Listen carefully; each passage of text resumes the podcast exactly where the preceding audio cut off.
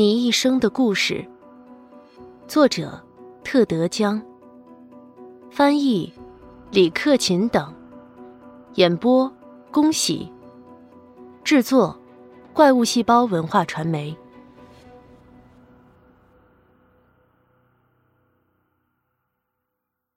你一生的故事，你的父亲很快便会向我提出那个问题。这将是我们夫妻生活中最重要的一刻。我希望专注的倾听，记下每一个细节。夜深人静，你父亲和我在外消磨了一个晚上，用餐、看演出。我们刚刚回来，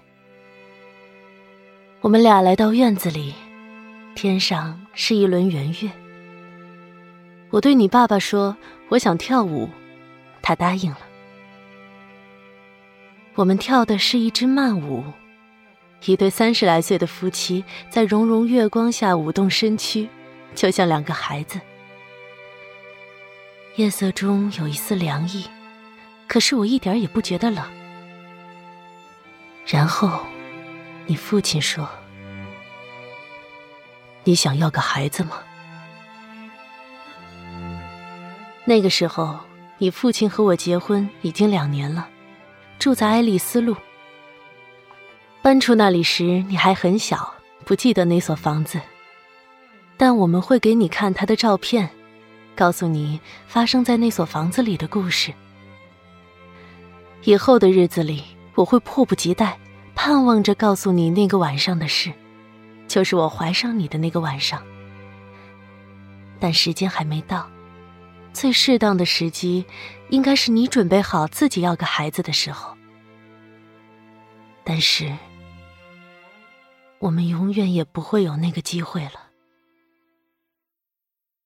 过早告诉你是没用的。在你的一生里，你难得会耐住性子，安安静静坐着，听我说这样一个浪漫故事。你会说。这种事多愁善感、傻气。我记得你说为什么会有你时的情景，那时你十二岁。哼，你们生我完全是为了找个不花钱的仆人。说这话时你会很生气，一边说一边从壁橱里往外拽吸尘器。一点没错，我会说。十三年前我就知道，大约这时候地毯需要打扫了。生个孩子做这事儿，看来最省钱、最方便。至于现在，麻烦你赶紧做。你会回答我说：“你要不是我妈妈，这种事儿呀，犯法。”你气呼呼的拉出电源线，插进墙壁插座。这一幕将发生在贝尔蒙街的房子里。在我有生之年，我将目睹陌生人住进我们这两个家。以后，等你来到人间两三年后，你爸爸和我将卖掉第一所房子。等到你离开人世，我将卖掉第二所。到那个时候，我会和内尔森搬进农场的房子里，而你爸爸将和那个我不记得名字的女人一起生活。我很清楚这个故事的结局。对这个故事，我想的很多很多。我也曾反复思考这个故事是如何开始的。那是几年前的事，太空中飞来外星飞船，外星物体出现在草地上。对这些事，政府近乎绝口不提，而小报则穷极想象，刊登了无数千奇百怪的消息。就在那个时候，我接到一个电话，有人要来见我。我看见他们等在我办公室外面的走廊里。这两个人的组合真是奇特：一个身穿军装，发饰是军队里的板刷头，手提铝制公文箱，不满的打量四周环境；另一个一看就知道是个学院型，一圈络腮胡子。上唇也留着髭须，穿一身灯芯绒衣服，正浏览着重重叠叠钉在附近布告板上的招贴告示。韦伯上校吗？我同那位军人握了握手。我是路易斯·班克斯。班克斯博士，谢谢你百忙之中抽出时间和我们见面。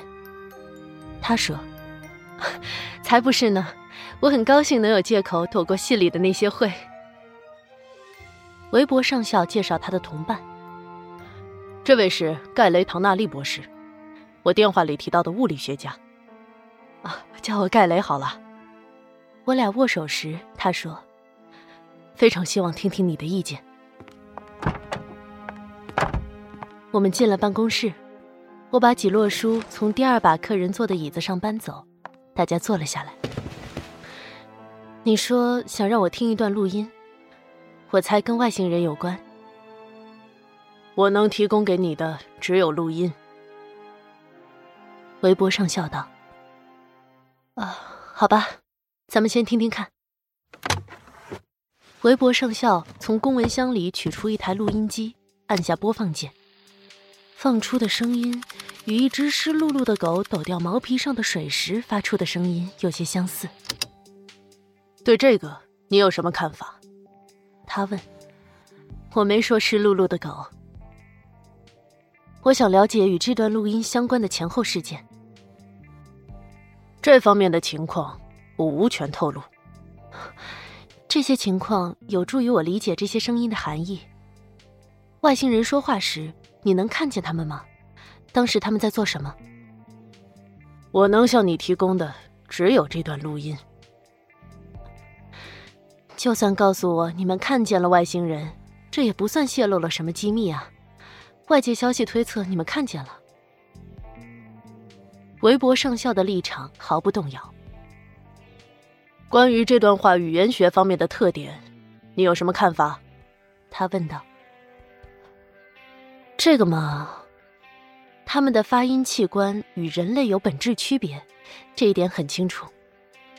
我猜，这些外星人的形状与人类很不一样。上校正准备说些模棱两可的话，盖雷·唐纳利开口了：“根据这段录音，你能做出什么推测？”推测不出什么，听上去这些话不是通过喉腔发出来的。不过，就算知道了这一点，我还是推想不出他们的长相。你有，呃，除此之外，你还有什么看法？任何看法都行。韦伯上校道。看得出来，他很不习惯咨询一个平民的意见。只有一点。和他们建立沟通将极其困难，因为我们在身体构造方面完全不同。几乎可以肯定，他们的某些声音是人类发音器官发不出来的，可能还会有些音是人类的耳朵分辨不出的。你是指音频、次声波或者超声波？盖雷·唐纳利问道。不完全是这样，我的意思是。人类的听觉器官算不上一套准确客观的听音系统，它已经经过调整，最适合分辨人类喉腔发出的声音。对于一种发音系统，我们分辨起来就很困难了。我耸耸肩，也许经过一段时间的练习，我们可以辨识外星语言中各音位的区别。但有一种可能，为了表达不同的含义，它们语言中的各个音之间存在区别。可我们人类的听觉器官就是分辨不出这些区别来。如果出现这种情况，我们只好使用声谱仪来了解外星人说的话是什么意思了。韦伯上校问道：“如果我给你一个小时的录音，你需要多长时间才能判断是否需要声谱仪？”不管录音有多长，我都无法做出判断。只有直接与外星人对话才行。上校连连摇头，办不到。我尽量心平气和的解释给他听。这当然由你说了算，但要学习一种未知语言，只有与以这种语言为母语的人交流，这是唯一的途径。我说的交流是指提问、谈话之类，除此之外别无他法。所以说，如果你们想了解外星语言，最终还是得派出受过语言训练、能够与操一种语言者做实地交流的人，让他与外星人对话，不管这个人是不是我。仅凭分析录音是不够的。上校皱起眉头。照你说来，外星人也不可能靠收听我们的广播学会人类语言。我想他们做不到。要学会人类语言，他们需要教学材料，而且必须是经过专门设计，向非人类成员传授人类语言的教学材料。有了这些材料，他们便能从电视里学会很多东西。否则不行，缺乏一个出发点，一个立足点。上校大感兴趣，外星人知道的越少越好。看来这是他的观点。盖雷唐纳利也看出了上校的表情，翻了个白眼。我勉强忍住没笑出来。韦伯上校接着问：“如果让你跟外星人对话，学习他们的语言，你能不能做到既学会他们的语言，又不让他们通过你学习英语？”这取决于他们在多大程度上愿意与我们合作。我学习他们的语言时，几乎可以肯定，他们也可以学习到英语的只言片语。如果他们只单纯的教我说他们的话，他们能学会的英语就不可能很多。可另一方面，如果他们的目的只在于学习英语，而不是教我们说他们的语言，那么事情就非常难办了。上校点头，嗯。这件事，我还会跟你联系。约我见面的这个电话，或许是我一生中接到的意义第二重大的电话。意义最重大的，当然，将来自登山搜救队。到那个时候，你爸爸和我之间的关系将会非常冷淡，一年最多通一次电话。可当我接到那个电话后，我做的头一件事，将是打电话给你的父亲。他和我一起驾车去辨认尸体，一路长旅，默默无语。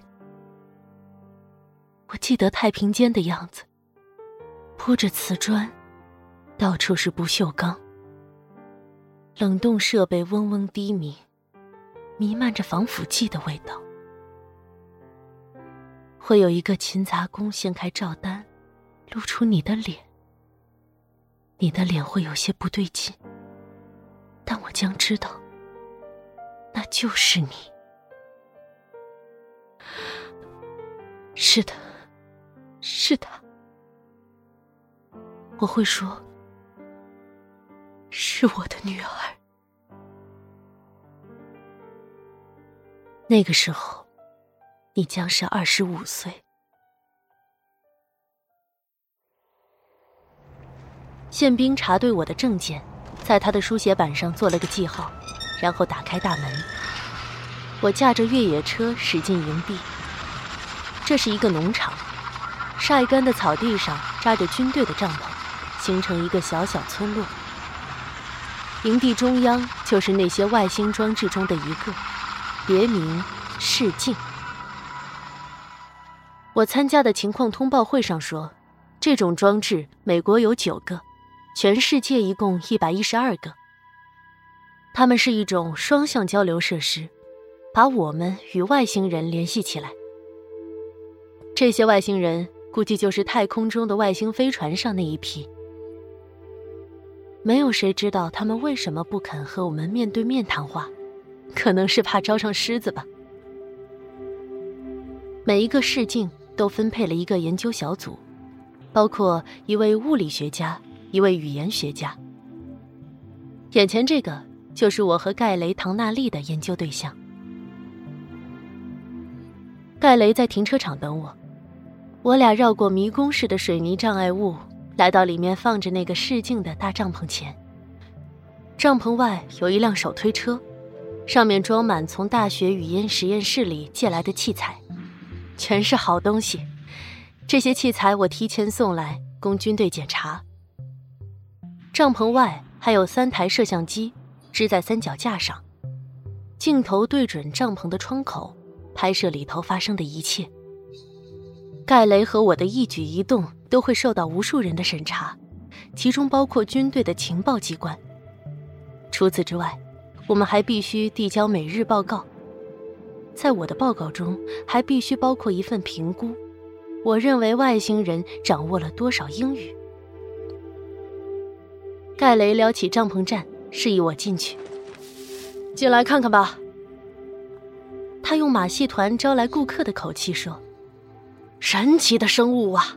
上帝创造的绿色地球上从来没有出现过，包你大开眼界。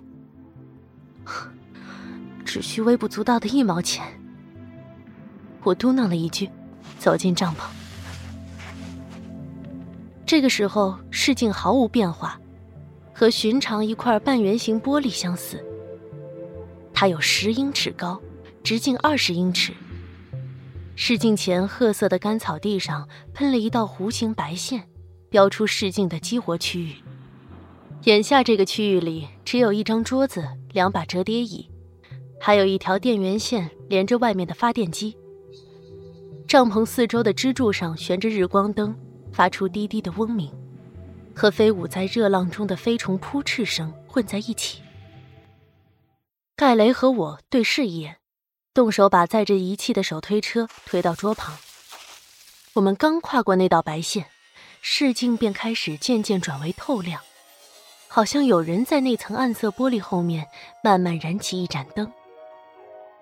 视镜给人造成一种神奇的纵深感。我感到自己可以一步步走进它里面。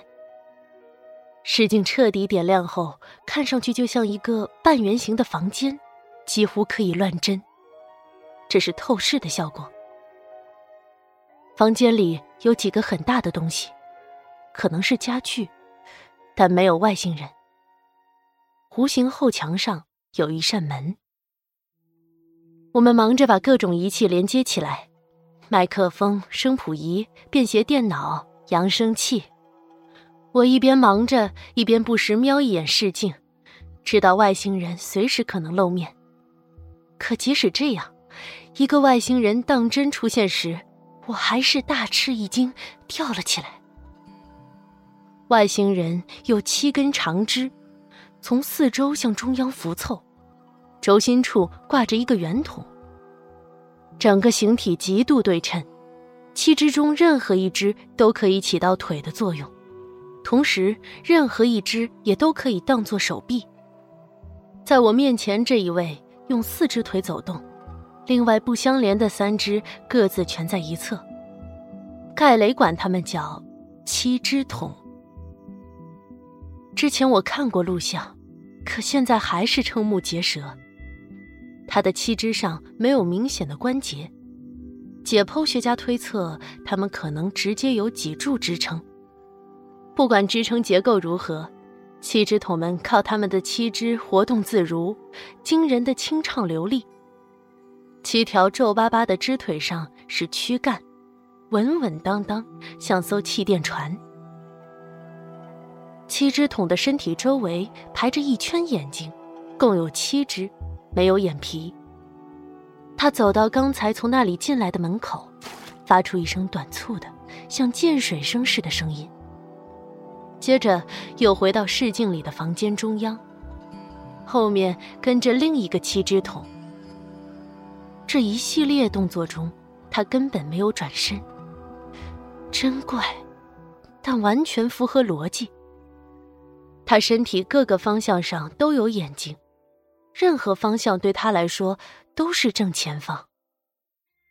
盖雷一直注视着我的反应。准备好了？他问道。我深吸一口气，差不多了。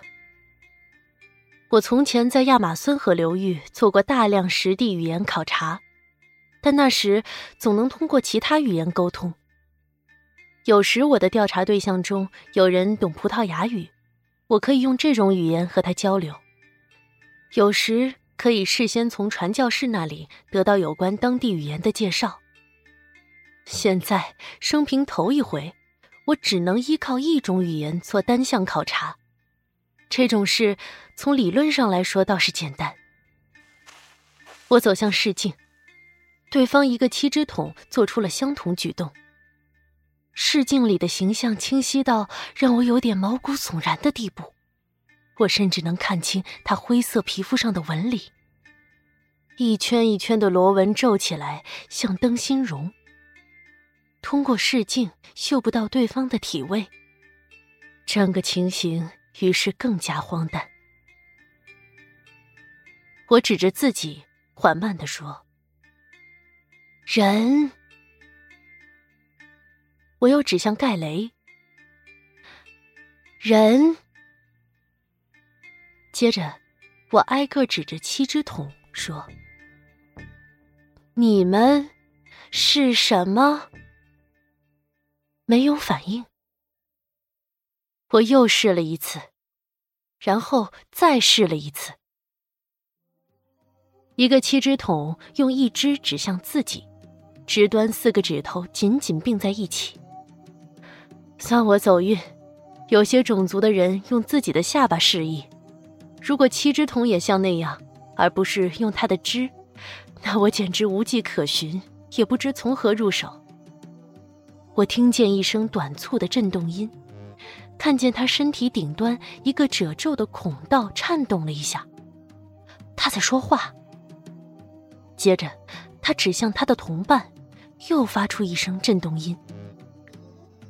我来到电脑旁，显示屏上出现两幅声谱图，代表两个颤音，它们一模一样。我标出一幅声谱，准备重播。我指向自己，重新说道：“人。”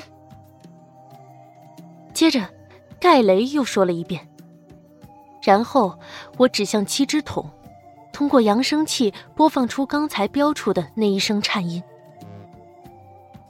那个七只桶发出更多的颤动音，声谱图显示，这一组音的后一半看上去像是第一次那个震动音的重复。如果我们将第一次发音标记为震动音一，那么这次的一组音就是震动音二加震动音一。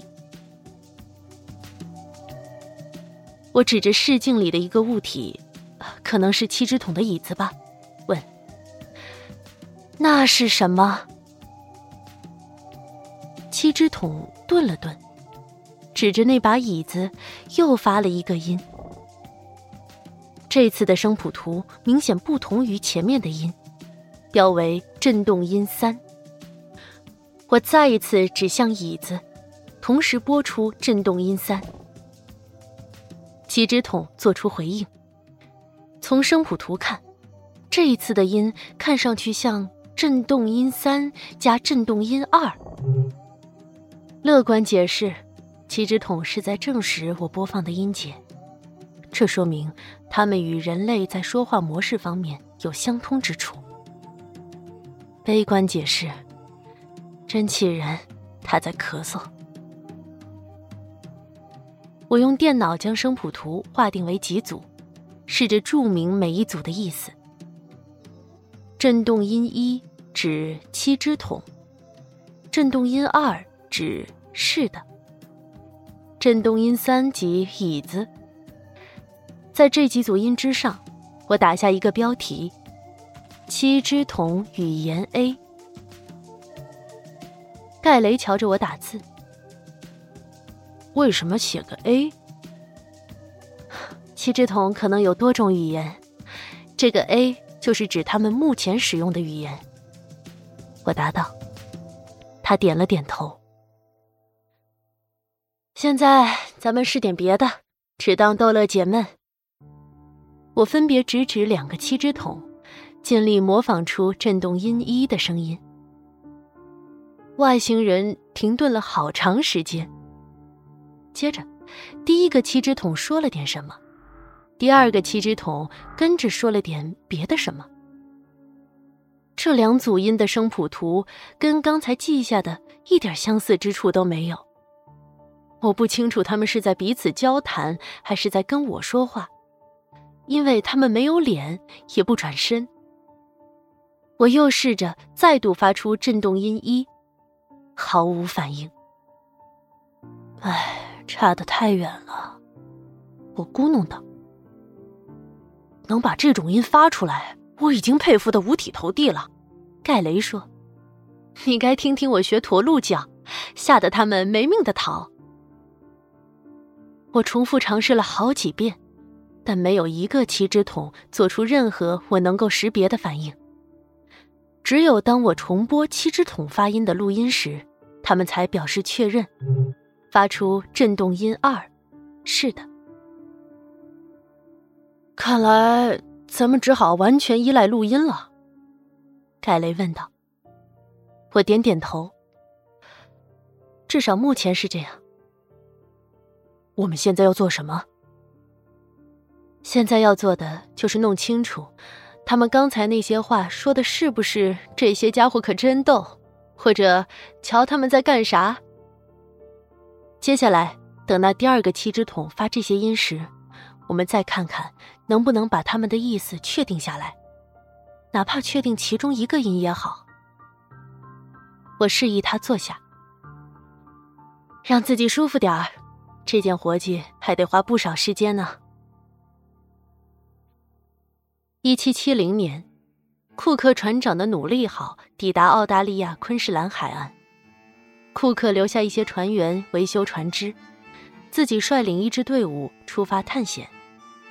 遇上当地土著居民后，一个船员手指着身体囊袋里揣着幼崽跳来跳去的动物，问一个土著：“这东西叫什么？”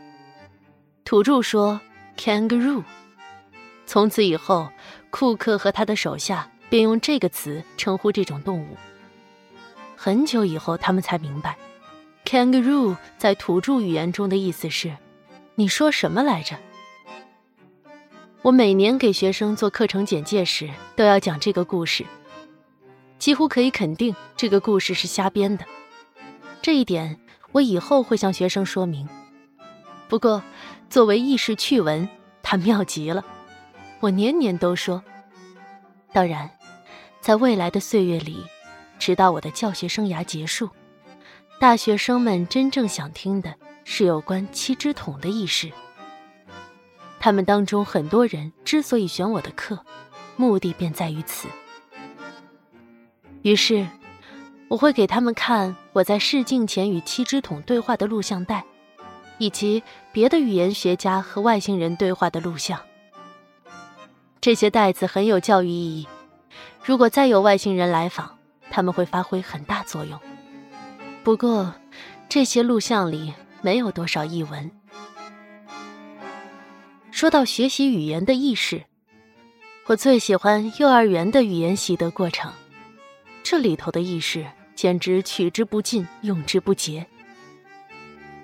我记得有一天下午，那是你才五岁大，刚从幼儿园回家，你将用蜡笔东涂西抹，而我呢，当时正在批改作业。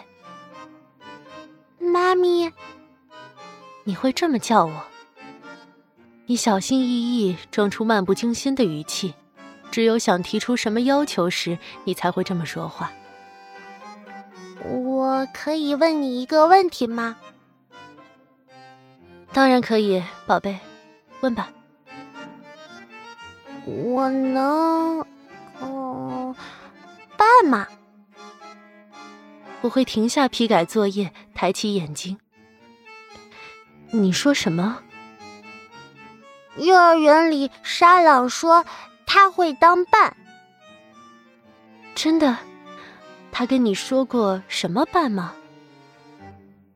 嗯，他姐姐要出嫁了。他说，嗯，只有一个人可以，嗯，伴，就是他。啊，我明白了。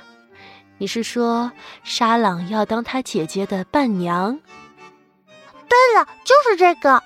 我可以当伴娘吗？我和盖雷走进充当针对这一事件的行动中心的活动板房。屋里的情形好像在准备一场大进攻，或者全面撤退。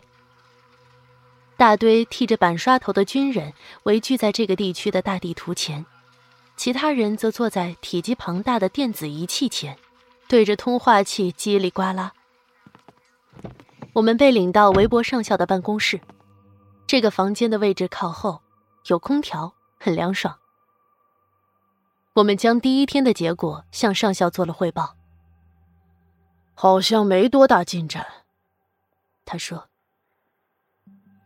我有个想法，可以加快速度。我说，但前提是你批准我们使用更多的设备。你还需要什么设备？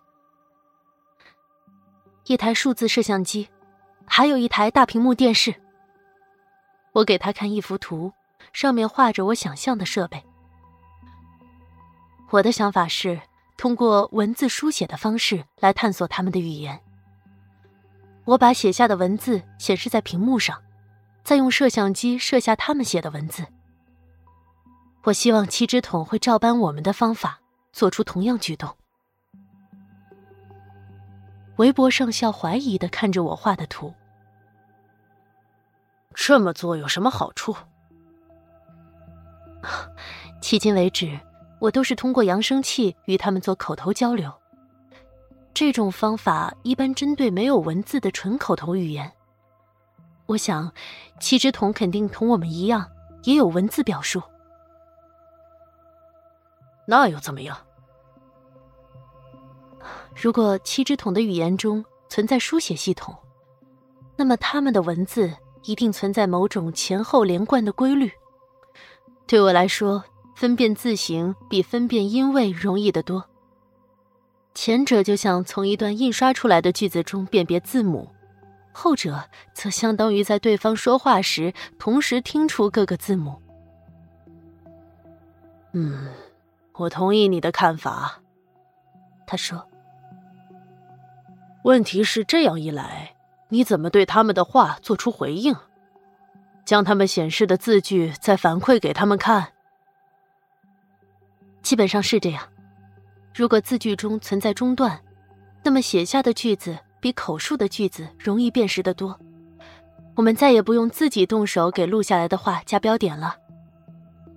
他在椅子里向后一靠。我们希望尽可能少的向外星人展示我们掌握的技术。这你也知道，这我理解。但现在我们已经使用了很多机器充当双方之间的媒介。如果能让他们把说出的话写下来，我相信我们的进展会大大加快，比受限于声谱仪时快得多。上校转身问盖雷：“你的意见呢？”我觉得这个点子不错。我只担心。七只桶从我们的显示器上读信息会不会有困难？他们的视镜和我们的显示器分属不同的技术领域，两者的原理截然不同。就我们所知，他们的视镜没有采用像素或者扫描线，刷新方式也不一样，不以逐帧扫描为基础。你是说，咱们显示器的工作原理是扫描？也许会让他们读不出屏幕上显示的信息，有这个可能。盖雷道：“只有尝试之后才知道。”韦伯在思索。对我来说，这根本不是个问题，但从他的立场，这个决心很难下。不过和一般军人一样，他很快便做出决定，同意你们的请求。告诉外头的军士，让他把你们需要的东西送来，做好准备，明天就用。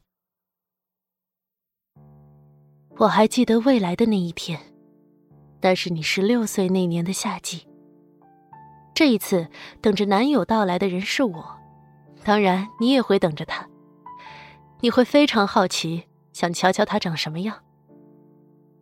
你会带上自己的一个朋友，一个金发女孩。名字怪得很，叫洛克西。你们两个咯咯咯的笑成一团。见了他之后，你肯定憋不住，急着想说说看法，对吧？我会一边对着走廊里的镜子打量自己，一边对你说：“忍着点儿，等我们走了以后再说。”别担心，妈。你会这么说？我们自有办法，他一点也不会知道。洛克西，到时候你问我今晚天气会怎么样？妈的男朋友要是不错。我就说天气好，否则的话就说糟得很。行，洛克西会满口答应。我会说不行，不许你们这么做。妈，你别紧张了，他才不会知道呢。我们一向这么干。哼，听了真让人放心。过了不多久，内尔森会开车来接我。我会给大家做介绍，我们几个会在门廊里聊上一会儿。内尔森长得粗犷帅气，看得出来你很欣赏他。我们正要走，洛克西会假装随随便便的问你：“哎，你觉得今儿晚上天气会是怎么样？”要我说，今晚准火辣。你会这么回答。洛克西会大表赞同，指点脑袋。内尔森问：“是吗？可我觉得今天晚上会挺凉快的。”说起这种事儿，我有第六感。你会这么说，脸上一本正经。我的感觉是今晚太热，妈，幸好你穿的不多，跟晚上的气温挺合拍。我会狠狠的瞪你一眼，说一声再见。我和内尔森向他的车子走去，我在前头，他跟在后面。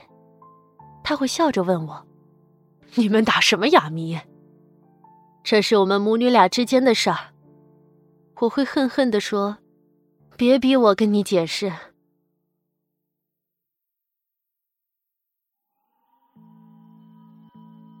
我们又来到试镜前。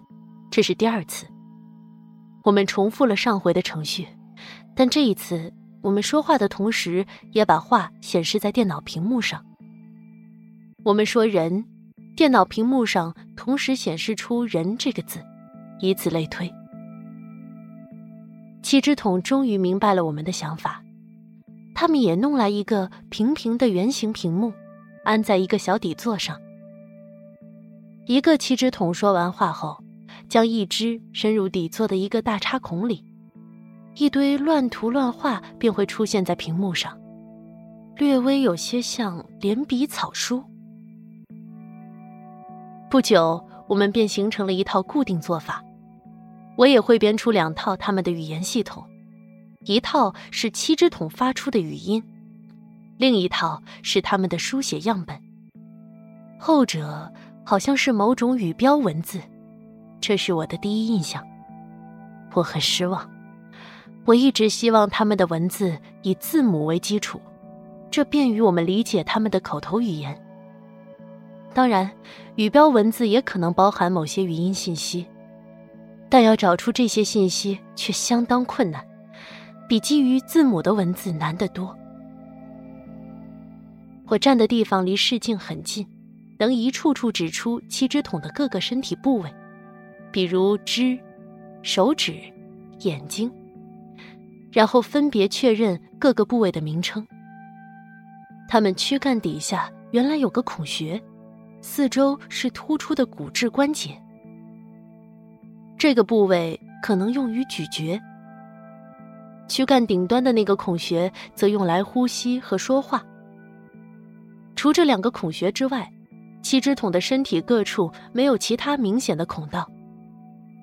也许他们的嘴同时起到肛门的作用，这些问题留待今后研究。我还试图找出我们这两位合作伙伴各自的称谓，也就是姓名。如果他们的种族中存在这类东西的话，他们回答了。我们当然发不出那些音，于是为了我和盖雷方便起见，我把他们分别称为弗莱帕。和拉斯伯里，我只希望自己能够分辨出他们各自的特点，把他们俩区别开来。第二天，我和盖雷走进试镜所在的帐篷之前，交换了意见。我对他说：“这一回合的交流，我需要你协助我。”“行啊，你需要我做什么？”“我们需要掌握几个他们的动词，有另一个人协助就好办得多。”我把动作的词汇打在屏幕上，你把这些动作演示出来好吗？运气好的话，七只桶会猜出我们的用意，然后依葫芦画瓢。我带了一堆道具给你用，没问题。盖雷说：“咔吧咔吧的捏着指关节。”我准备好了，什么时候上场只管开口。我们从几个简单的不及物动词着手：走、跳、说、写。盖雷依次演示这些动作，毫不窘迫，真让人高兴。虽说摄像机一直在拍摄，但他一点也没有受影响。他每演示完一个动作，我就发问：“你们怎么称呼这个动作？”没过多久，七只桶便明白了该怎么做。拉斯伯里开始模仿盖雷，向我们演示七只桶行为中相对应的动作。与此同时，弗莱帕操作他们的电脑，显示出每一个动作的书写形式，并大声朗读出来。从他们发出的音节形成的声谱图中，我能够分辨出一个音，就是。我从前翻译成七只桶的那个音节，其他音节所代表的估计就是每一个动作及动词。看起来，他们的语言中也有动词与名词的分类，真是谢天谢地。可说到文字，事情就没那么清楚了。针对每一个动作，七只桶仅仅显示单独一个语标文字。而不是各自独立的两个字。最初我还以为他们写下的只有一个“走”字，没有写出动作的主语。可弗莱帕说的明明是“七只桶走”，他们为什么不坚持字字对照呢？后来我才发现，弗莱帕写出的字形中，有些部分看上去很像他们文字中代表“七只桶”的那个语标。不过，这边或那边却多出来一些笔画。也许他们的动词在书写时可以依附于名词，但如果这样，为什么弗莱帕在书写动词时，有时写出动作的主语，有时又不写？我决定拿一个及物动词做个试验，加上动作的对象及宾语，可能会让我们明白过来。我带来的道具中有一个苹果，一片面包。这样，我对盖雷说：“给他们看看我们吃的东西，接着你再吃一点先吃苹果，再吃面包。”盖雷指指那个红富士，接着咬了一口。我则打出：“你们怎么称呼这个动作？”接下来。我们又拿出那片全麦面包，重复了一遍这个试验。拉斯伯里离开房间，回来的时候拿着个东西，有点像大坚果或者葫芦，还有一个凝胶状的椭圆蛋。拉斯伯里指着葫芦，弗莱帕发出一个音，又显示出一个语标文字。拉斯伯里。继而将葫芦放到躯干下面，夹在几条腿中间。一声压碎东西的声音响起，葫芦再拿出来时已经缺了一块。葫芦里是个果核，有点像玉米。弗莱帕开始说话，并在他们的屏幕上显示出一个大大的语标文字。七只桶发出代表葫芦的这个音时。我们记录了声谱图，可用在句子中以后，这个音的声谱图改变了。可能是名词的词格发生了变化。这时的语标文字十分奇怪。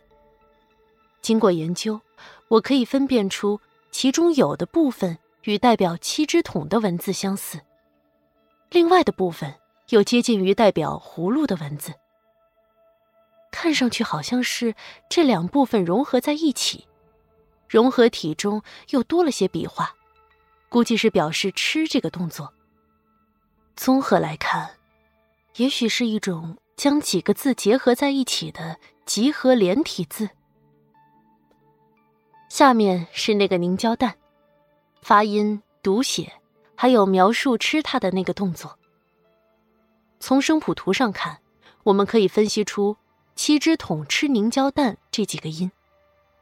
凝胶蛋产生了格的变化，这我们已经预先想到了。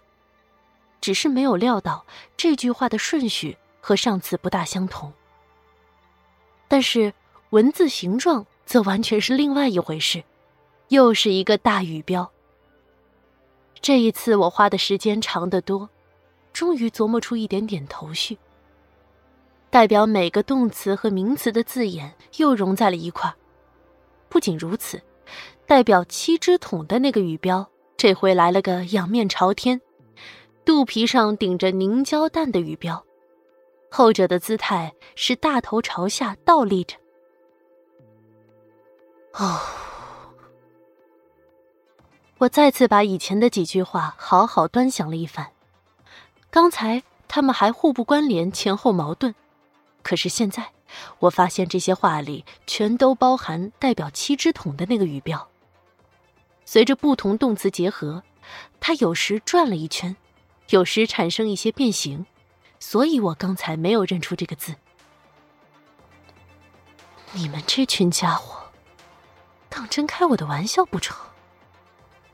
我喃喃自语。怎么了？盖雷问。他们的句子书写起来不是一个一个挨着排，各自独立，互相有个区分，而是将组成该句的每一个字结合到一起。为了方便结合，他们旋转这些字眼，或者对字眼做出种种变形。你看看，